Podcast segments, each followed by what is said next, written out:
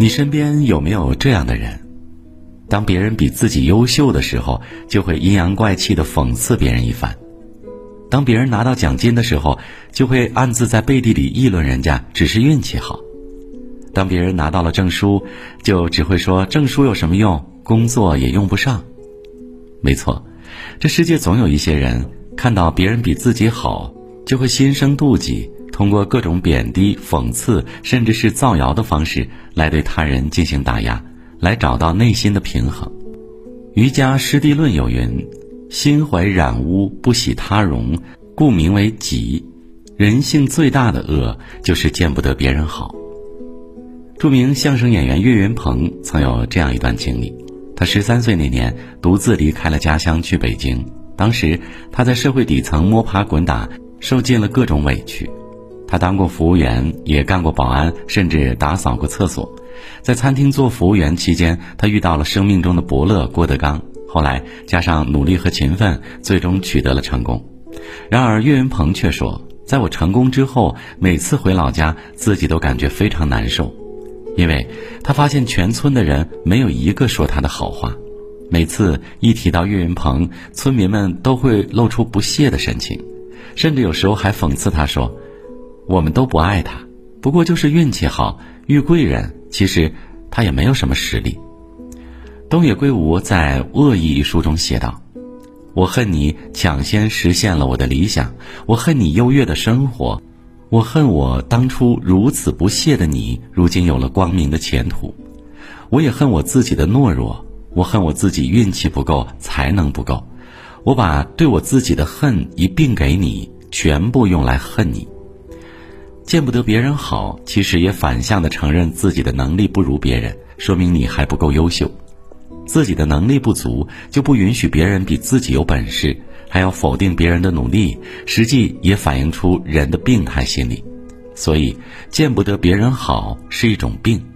与其否定别人，倒不如过好自己的生活，让自己变得更好。罗素说过：“嫉妒可能是人的所有天性当中最不幸的一个了。”见不得他人的好，每天就只会盯着他人拥有的一切，却往往忽略去珍惜自己现在所拥有的幸福，到头来就是竹篮打水一场空。在知乎上看到过一个历史故事，在清朝雍正年间，有个白太官，是当时八大武术家之一。成亲后因故便离家出走多年，一直在江湖流浪。有次流浪多年的他在回家途中。刚好遇到一个小孩正在对着石头练功，每个动作的力度还有准确度都做得非常到位。白太官看到以后心想：这孩子小小年纪就这么了得，那将来长大不久会赢过我。在嫉妒心的强烈推动下，他竟出手把孩子给打死了。最后，孩子在断气之前对着他说了句：“我爹爹白太官一定会回来找你算账的。”白太官一听，顿时五雷轰顶，眼前的小孩竟然是自己的孩子。当他后悔的时候，已经来不及了。东汉著名隐士严光说：“嫉妒者，亡躯之害也。”任何人都可以变得狠毒，只要你尝试过什么叫嫉妒。一个人的嫉妒心是无穷无尽的，嫉妒会使得人性失去理智，用报复来换取自身利益，认为是聪明的决定。殊不知，聪明反被聪明误，害人终害己。孔子曰：“君子成人之美，不成人之恶；小人反之。”层次越高，格局越大的人，就越懂得善待自己和他人的不同高度。网上看到一个真实故事：一位主管招进来一位非常能干的销售员，这位销售员的业绩做得非常漂亮，而且各方面的能力也非常强，在公司的风头非常猛。在这种情形下，有人提醒他说：“尽快将这位员工赶走，不然主管位置说不定哪一天就是他的。”主管听完之后若有所思。有天，主管召集全体员工开大会，大家都纷纷议论，猜测可能是要辞退这位销售员。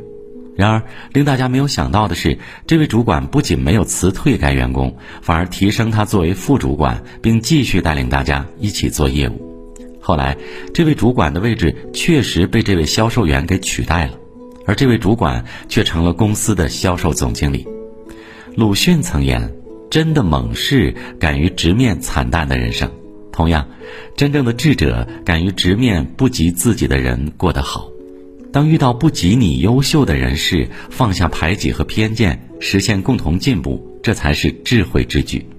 管子说：“得人之道，莫如利之。”与其花心思妒忌他人，还不如花时间多去了解他人的努力和过人之处，从他人的成功中吸取经验，然后让自己快速进步。这样做不仅成全了别人，也成全了自己。